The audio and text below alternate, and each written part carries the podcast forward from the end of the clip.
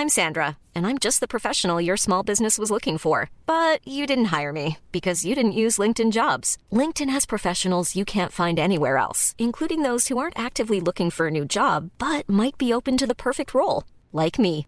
In a given month, over 70% of LinkedIn users don't visit other leading job sites. So if you're not looking on LinkedIn, you'll miss out on great candidates like Sandra. Start hiring professionals like a professional. Post your free job on linkedin.com/people today.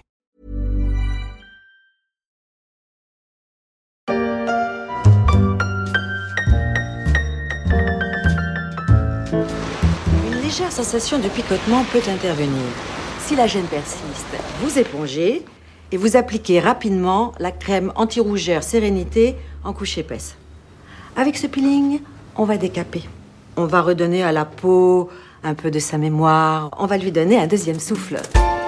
Si l'on en croit cet extrait, la beauté ce serait simple comme un pot de crème. Et ça marche plutôt bien pour la France dans le domaine. Le pays est leader mondial de la cosmétique. Ses exportations ont battu un nouveau record en 2019 avec plus de 15 milliards d'euros de ventes. Mais voilà, depuis, il y a eu 2020.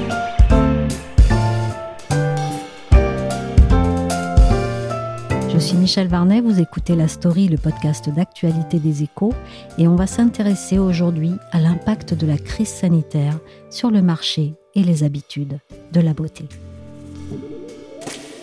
La France a les plus beaux fleurons de la cosmétique. Leurs promesses couvrent les pages des magazines et tapissent les duty-free des aéroports du monde entier. Un univers lisse que rien ne semblait pouvoir troubler. Un marché mondial qui continuait de surfer sur une croissance dans les 5% par an. Mais ça, c'était avant 2020, parce que depuis, faute de sortie, les ventes s'en sont ressenties. Comme vous le dites, on est peu sorti.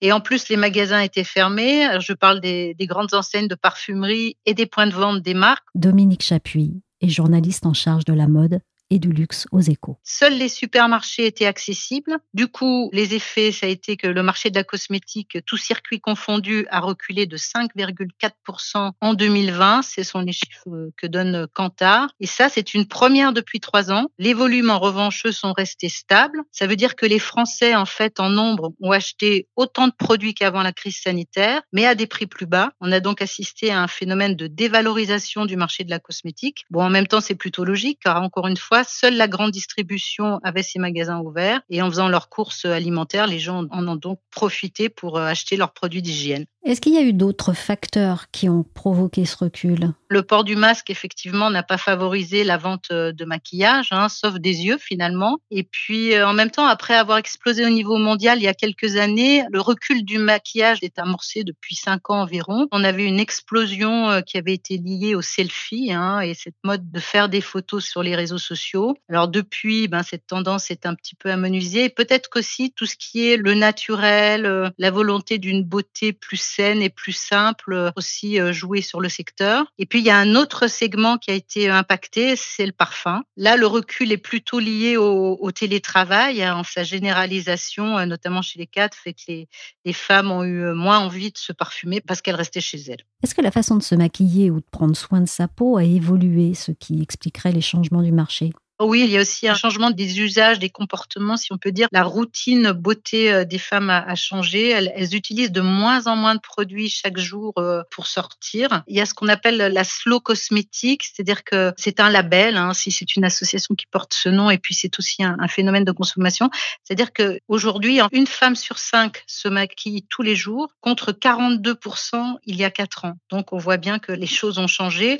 Alors après, ça ne veut pas dire que ces phénomènes vont s'inscrire dans la durée Hein, il y a quelques semaines, le nouveau patron de L'Oréal, Nicolas Hieronymus, faisait remarquer qu'en Chine, où la, pandémie a décéléré beaucoup plus rapidement qu'ailleurs, et puis aussi en Israël, où la vaccination est très avancée, depuis les, achats de maquillage ont explosé. Donc, euh, soyons prudents sur les effets sur le long terme et voyons comment ça se passe après la, la crise sanitaire. Il y a des produits qui ont particulièrement plongé ou particulièrement monté, parce que bon, on imagine bien, c'est vrai qu'avec le masque, donc on voit les yeux, mais on ne voit plus la bouche. Est-ce que ça se ressent sur les rouges à lèvres, par exemple Alors, ce qui a cartonné, ce sont les produits d'hygiène, c'est-à-dire le savon, les gels douche, les gels hydroalcooliques. Chacun voulait évidemment éviter la contagion en se lavant les mains le, plus souvent possible. Le rouge à lèvres, lui, effectivement, a, sombré parce que, bon, sous le masque, bon, on voit pas tellement l'intérêt d'en mettre. Et les, ventes de mascara, elles, en revanche, ont plutôt progressé. Est-ce qu'il y a aussi un phénomène qui fait que les produits vont dans le sens de la qualité, c'est-à-dire qu'on achète moins mais plus bio ou des produits plus chers, mais en tout cas qu'on est plus regardant à tout ça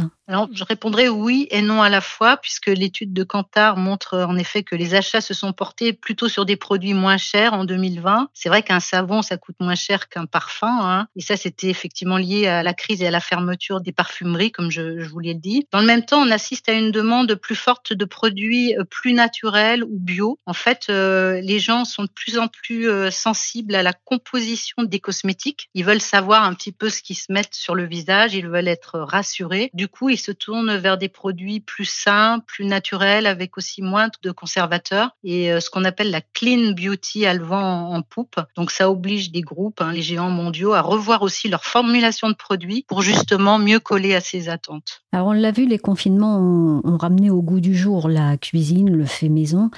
Est-ce que c'est pareil dans la beauté? On est en quête de vrai? Oui, effectivement. La priorité, bon, ce sont surtout les produits qui vont vers le bien-être, vers la santé. Il y a aussi un besoin de transparence et ce qui explique un, phénomène qui monte mais qui reste encore marginal, c'est le fabriquer soi-même à la maison. On peut, euh, comme on fait ses propres plats euh, chez nous aujourd'hui. Donc c'est Aromazone hein, qui était un des pionniers de ce qu'on appelle le do it yourself qui en a bénéficié. L'entreprise a passé le cap des 100 millions d'euros en pleine crise alors qu'elle en faisait 80 millions en 2019 grâce à des commandes massives qui sont reportées sur Internet. En un an, ils ont récupéré 350 000 nouveaux clients. C'était et des clients qui sont en plus restés fidèles. Donc voilà, c'est un phénomène qui remonte déjà à quelques années, mais là qui touche de plus en plus de gens et quel que soit le milieu social et quel que soit l'âge aussi. Oui, donc on peut parler d'une vraie success story en temps de Covid pour Aromazone, mais si c'est en partie grâce au digital, est-ce que ça veut dire que le secteur est à un point de bascule? La crise, euh, comme dans beaucoup de secteurs, elle a surtout montré qu'Internet pouvait être un, relais de croissance, même s'il n'a pas pu euh, compenser les pertes liées aux magasins physiques. Kantar estime qu'aujourd'hui, le digital représente environ 10% euh, des ventes du secteur, soit presque deux points de plus que l'année précédente. Mais le marché de la beauté est en retard. Hein, comparé à d'autres secteurs, car euh, bon, c'est pas facile. Hein, vous en conviendrez d'acheter un parfum euh, sur un écran. Euh, on a envie de le sentir avant tout, mais il y a quand même beaucoup d'initiatives qui se sont multipliées ces dernières années, que ce soit des marques ou des enseignes pour lever ce frein. Et par exemple, certaines marques envoient des échantillons en même temps qu'elles envoient le, flacon de parfum à la cliente. Et s'il ne plaît pas, et eh ben du coup, on peut le renvoyer. Donc ces initiatives peuvent peut-être favoriser un recours au digital qui s'inscrira plus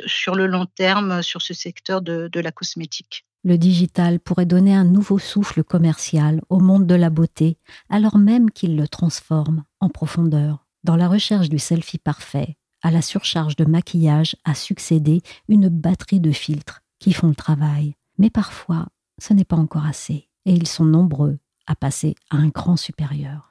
Après la pandémie, après le télétravail maximal, quand vous reverrez vos collègues de bureau, auront-ils un nouveau visage au sens propre? C'est bien possible. La chirurgie esthétique est en plein boom. Les restrictions que l'on subit depuis un an n'y sont pas pour rien. Alors, cette tendance nous a interloqués, nous l'avons vérifié et c'est vrai, le monde d'après sera en partie refait. Depuis la pandémie et le recours au télétravail, le monde est entré dans l'ère de Zoom, de Skype et autres Teams l'expérience de la caméra s'est généralisée et le rapport à notre image s'en voit bouleversé. Les consultations de médecine et de chirurgie esthétique, elles, se sont envolées. Rendez-vous à la clinique des Champs-Élysées, à Paris, la première d'une chaîne qui a commencé à s'étendre en France et à l'étranger. La salle d'attente ne connaît pas de répit. J'ai demandé à Tracy Cohen-Sayag, la directrice générale, si après les confinements, elle avait constaté un effet sur les rendez-vous. Oui, on a constaté au départ, hein, euh, après le, 11 mai, après le premier, tout premier déconfinement, où on a dû fermer nos portes complètement pendant deux mois,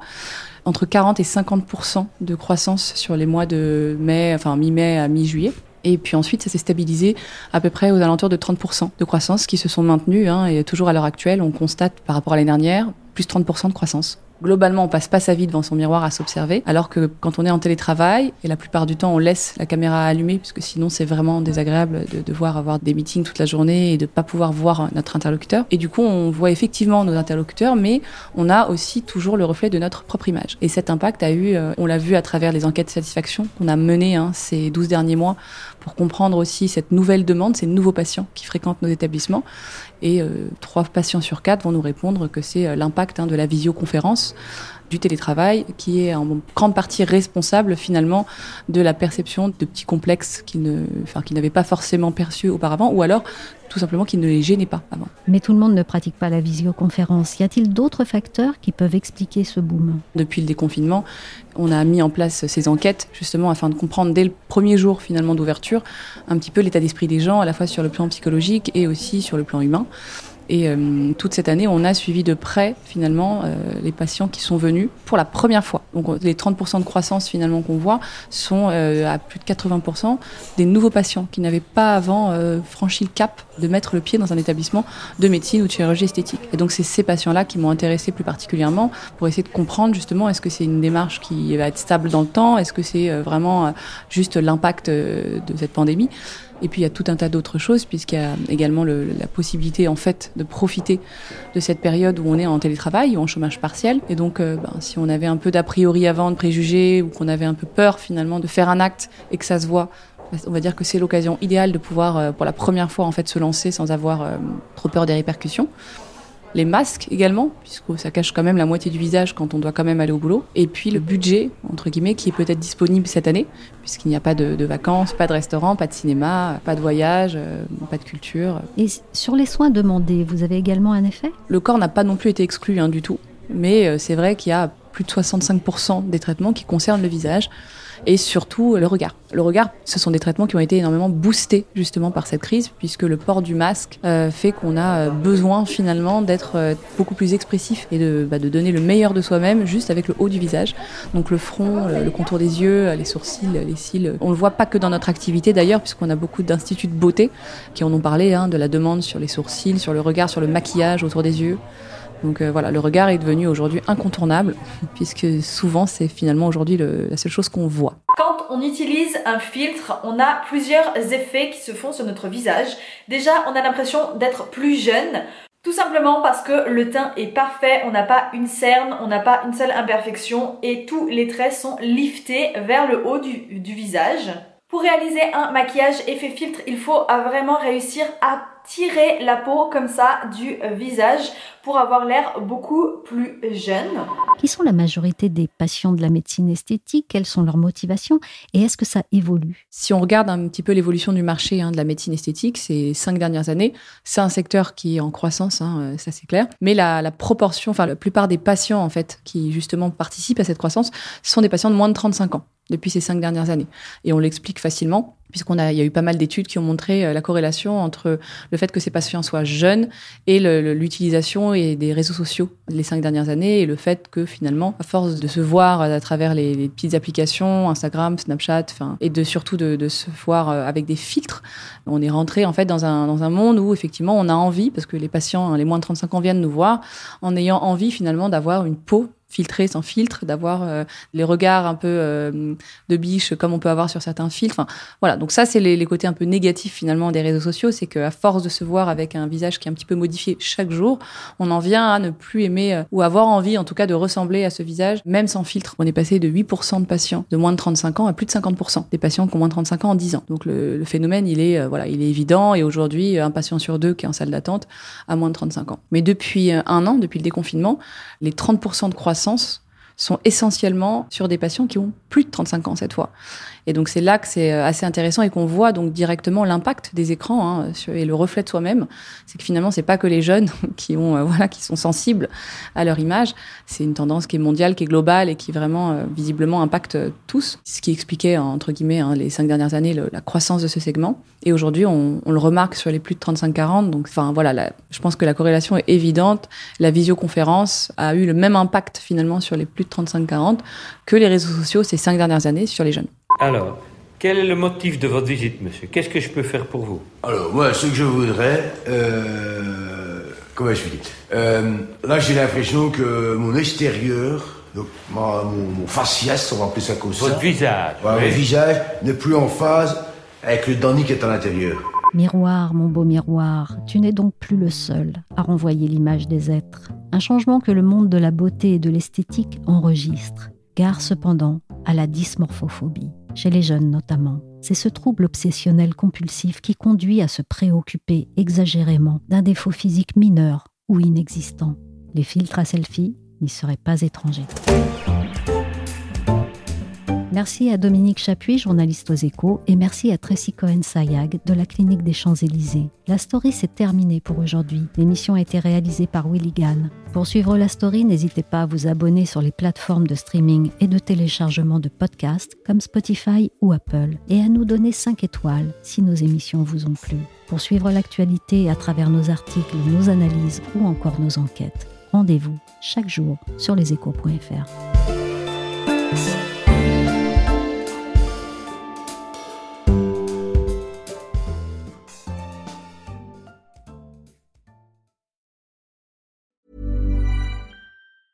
Hey, it's Danny Pellegrino from Everything Iconic. Ready to upgrade your style game without blowing your budget? Check out Quince. They've got all the good stuff shirts and polos, activewear, and fine leather goods, all at 50 to 80% less than other high end brands. And the best part? They're all about safe, ethical, and responsible manufacturing. Get that luxury vibe without the luxury price tag. Hit up quince.com slash upgrade for free shipping and 365 day returns on your next order. That's quince.com slash upgrade.